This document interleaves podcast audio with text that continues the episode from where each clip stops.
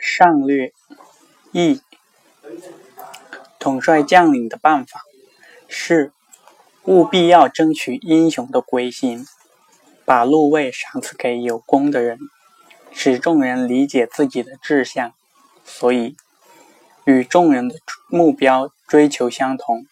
这个目标没有不实现的。与众人憎恨的敌人相同，这个敌人没有不完蛋的。国治家安是由于得到了人心，国亡家破是由于失去了人心。因为所有的人都愿意实现自己的志向。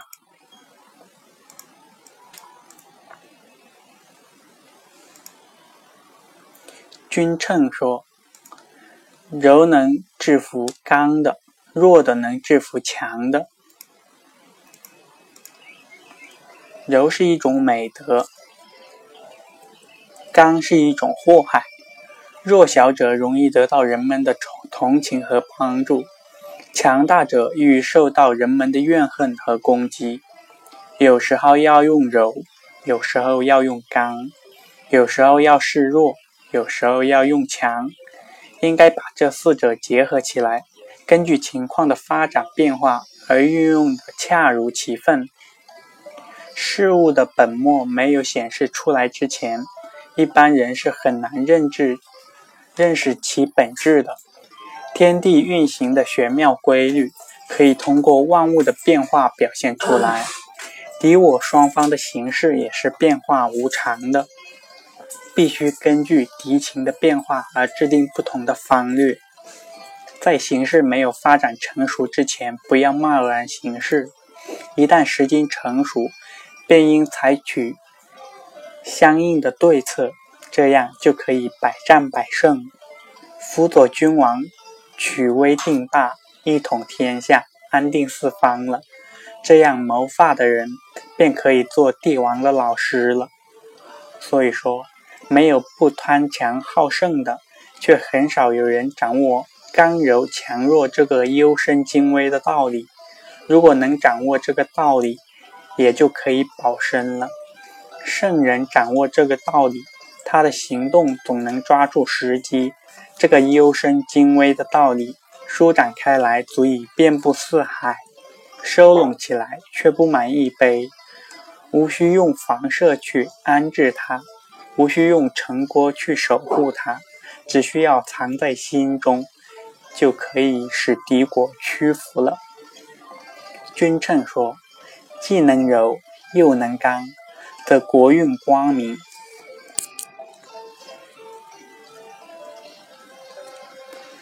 既能弱又能强，则国势昌盛。单纯用柔用弱，则国力必然削弱；单纯用刚用强，则国家必然灭亡。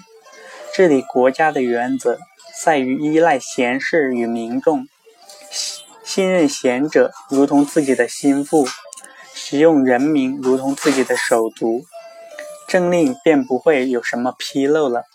这样行动起来就会像四肢与躯干一样协调，像各个关节一样相互照应，像天道运行一样顺乎自然，灵巧的没有一点造作痕迹。统军治国的关键在于体察众人的心理，采取相应的措施。处境危险要使用安全，心存畏惧要使之欢愉，离乡逃亡要加以招还，含冤受屈要予以昭雪，上告申诉要调查清楚，地位卑卑贱要加以提拔，持强行暴的要加以抑制。与我为敌的要加以清除，贪图钱财的要厚以赏赐，自愿效力的要予以任用，怕人揭短的要替其隐晦，善于谋划的要与其亲近，爱尽谗言的要弃之不用，诋毁之言要反复核实，反叛之人要坚决消灭。蛮横之人要挫其锋芒，骄傲自满的要警告之，愿意归顺的要招来之，已被征服的要予以安置。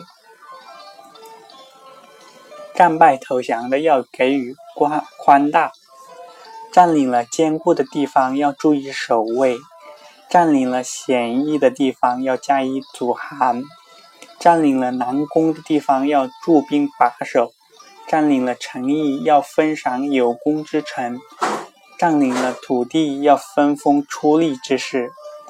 获得了财物要赏赐给众人，敌人行动要密切监视，敌人接近要严加防备，敌人强大要卑而骄之，敌人安逸要隐而避之，敌人盛气凌人要待其衰，敌人凶暴要暂时退却，敌人薄逆要伸张正义，敌人和睦要分发离间。顺应敌人的行动来挫败他，利用敌人的情势来击破他，散布假情报以造成敌人的过失，四面包围将其歼灭。胜利时不要将功劳归于自己，获得财物不要自己独占，攻打城池不要旷日持久，立其国之人为君不要取而代之，决策出于自己，归劳。功劳归之将士，哪里知道这才是真正的大利啊！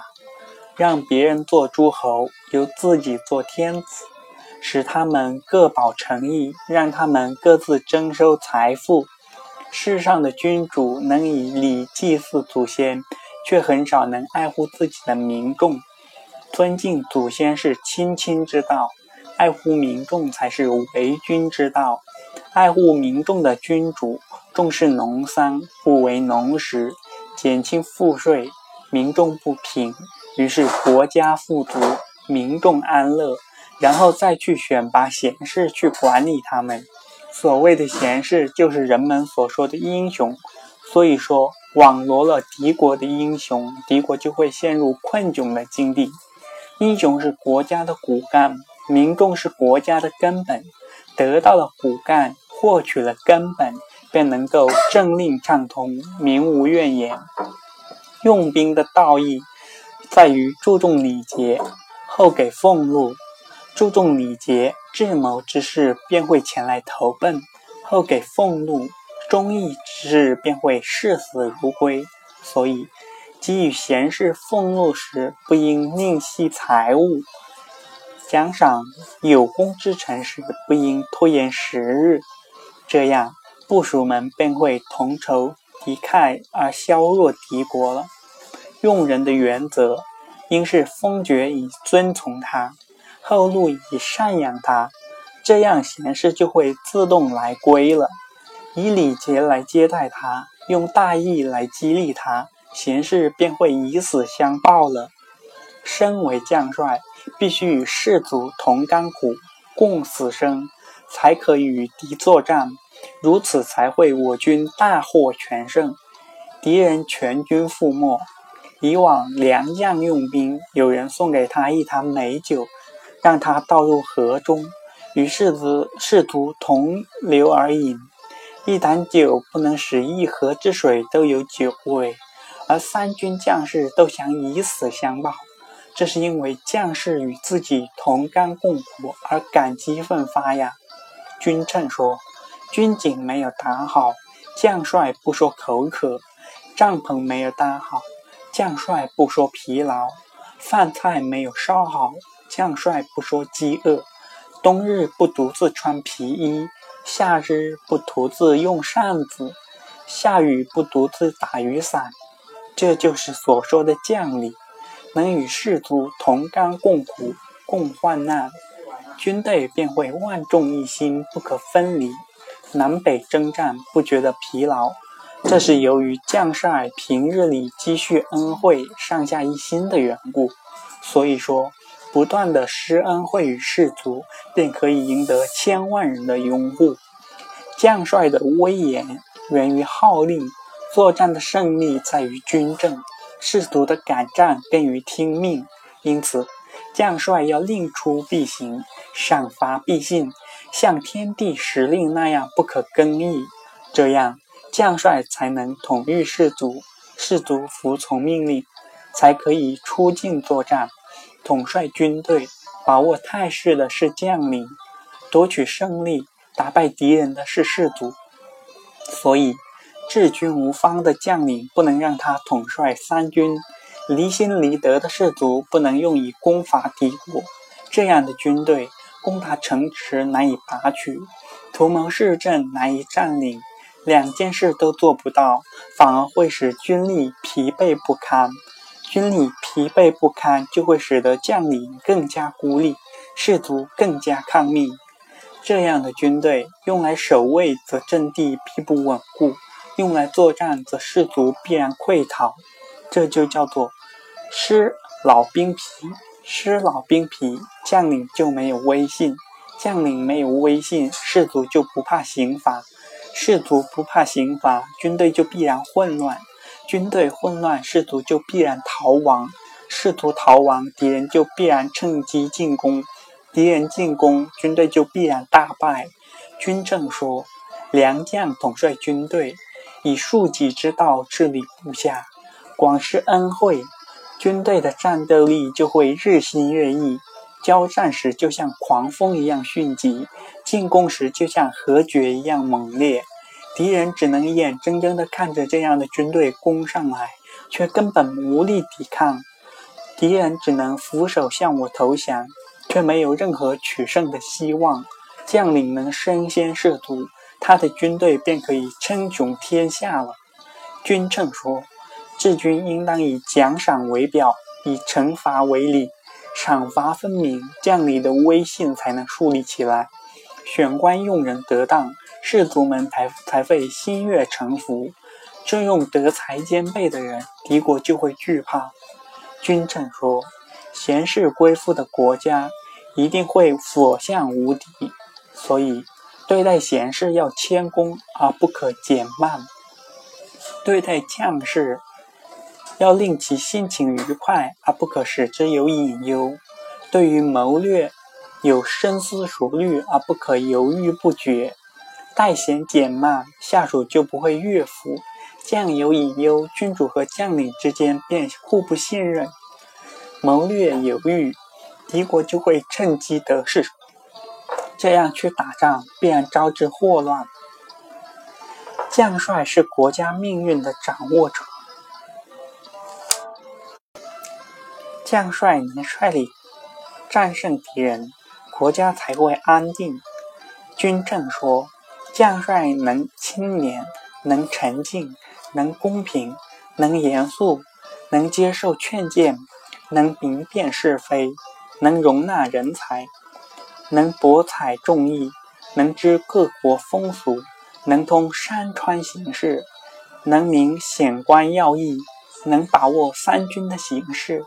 可以说，举凡贤臣的睿智、君主的远虑、民众的议论、官员的意见，以及天下兴衰的往事，都是将帅所应了解的。将帅能思贤如渴，有谋略的人就会集聚他的周围。将帅不听下属的意见，杰出的人才就会散去；不采纳良士的良策，谋士就会叛离；善恶不分，功臣就会灰心，一意孤行；下属就会归咎于上，自我炫耀；下属就不愿多战多建战功。听信谗言，军队就会离心离德；贪图钱财，坏的东西就无法禁止；贪恋女色，士卒就会淫乱无度。将帅犹如上面的一条，士卒就不会心悦诚服；有了两条，军队就没有法纪；有了三条，全军就会溃败；有了四条，就会给国家带来灾祸了。军政说。将帅的谋划要秘密，士卒的意志要统一，攻击的行动要迅速。将帅的谋划秘密，奸细便无机可乘；士卒意志统一，军心便团结不离。攻击行动迅速，敌军便不及防备。做到这三条，军队的行动计划便不会失败。将帅谋划泄露，军队有利态势便会失去。奸细窥得内情，军队的祸患便无法制止了。不义的财物进入了军营，各种坏事便一起发生了。将帅有了这三条，军队一定会溃败。将帅身前虑断，谋士就会离去；将帅怯懦无勇，官兵就会惶恐；将帅轻举妄动，军心便不稳定；将帅迁怒于人，上下就会畏惧。君臣说。深谋虑远，坚定勇敢，是将帅高贵的品德；适时而动，当怒则怒，是将帅用兵的艺术。这四项都是将帅要经常提醒自己的。君臣上说：“军中没有资财，事就不来归附；军中没有奖赏，事就不勇往直前。”君臣说：“在香美的鱼饵的引诱下。”必定有上钩之鱼，在厚重的赏赐引诱之下，必定有敢死之士。所以说，使事中心归附是礼，使事乐于笑死是赏。以礼来招来重视礼节者，以赏来吸引追求赏赐者，那么所需要的人才也就来到了。所以。先以礼相待，后来又反匪的事就不会留在营中；先以赏识人，后来又反匪的事就不会为之效命。只有礼赏始终如一，事才会争着为其赴死。君称上说，要进行战争，务必事先厚施恩惠；要进攻别国，务必事先与民休息。能以少胜多，是恩师恩惠的结果；能以弱势强，得势则到民众拥护与支持的结果。所以，优秀的将帅像对待自己一样对待士卒，这样就能全军上下万众一心，在战争中百战百胜了。军政上说，用兵的关键在于首先查明敌情。了解其库存的虚实，估计其粮食的多少，判断其兵力的强弱，调查其天候与地利的情况，寻找其薄弱的环节。所以，国家没有战争而运送粮食的，说明其国势空虚；百姓面黄肌瘦的，说明其民众贫穷。从千里之外运粮，百姓就会饥饿。临时砍柴做饭，军队便无隔朽之宝；千里之外运粮，说明国家缺一年之粮；两千里之外运粮，说明国家缺两年之粮；三千里之外运粮，说明国家缺三年之粮。这正是国势空虚的表现。国势空虚，百姓就会贫穷；百姓贫穷，上下就不会倾慕。敌人从外面进攻，百姓在内部生变，国家就必然崩溃。君称上说：“君主暴虐无道，官吏便会苛求诛求；横征暴敛，滥用酷刑，老百姓便会起来反抗。这就是人们所说的亡国之兆。”君称上说：“内心贪婪而外表廉洁，以欺骗的手段猎取好的名声。”盗用朝廷的绝路以行私贿，使上上下下都认不清真相。伪为监空的人，外表正直，以此骗取高官，这就是人们所说的窃国之实。君称上说，官吏结党营私，各自引进亲信，网罗奸邪之徒，压制愚人贤士，背弃公道，谋取私刑。同僚之间，攻讦不已，这就是人们所说的大乱之源。君称上说，强宗大族相聚为奸，虽然没有国家授予的官职，却十分显赫，威风所至，无人不惧。彼此勾结，如同葛藤盘根错节一样，撕破小恩小惠。侵夺朝廷大权，欺压穷苦百姓，国内怨声载道，骚动不安，群臣却隐蔽实情，不敢直言，这就是人们所说的大乱之根。君臣上说，世世代代为恶作奸，侵蚀天子的权威，欲己一动，皆为自己谋取私利，歪曲文法，在高高在上的君主都受到了威胁。这就是人们所说的“国之奸贼”。君称上说：“官多民少，尊卑不分，以强凌弱，无力禁止，连君子也受到牵连。这样，国家必定要蒙受其难。”君称上说：“喜爱好人而不任用，厌恶坏人而不贬斥，有才有才有德的人被迫隐退，品行恶劣的人却当权执政，这样国家必定要蒙受其害。”君称上说：“宗室势力强大，相互勾结，窃居要位，欺下犯上。时间久了，势力将会越来越大，而君子又不忍心铲除，这样国家必定要遭到败坏。”君称上说：“奸佞之徒当权，全军上下都会愤愤不平。他们依仗权势，炫耀自己，欲一举一动折为众议。”他们进退毫无原则，只知附和讨好君主。他们刚愎自用，夸功自傲。他们诽谤有德之士，诬陷有功之臣。他们没有善恶标准，只求符合自己的心意。他们积压政务，使得上令不能下达。他们造作苛政，变乱古制，更易常法。君主好用这种奸佞，必定遭受祸害。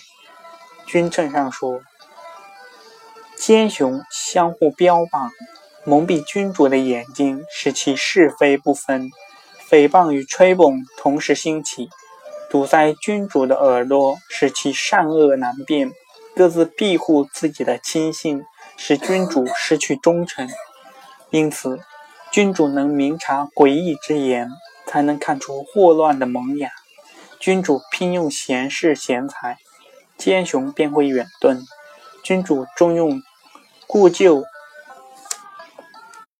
知老之臣，政事才能井井有条。君主征召山林隐士，才能得到有真才实学的贤士。君主谋士能倾听黎民百姓的意见，才能建立可以输注竹帛的工业。君主不失去民心。他的德泽便可以洋溢天下。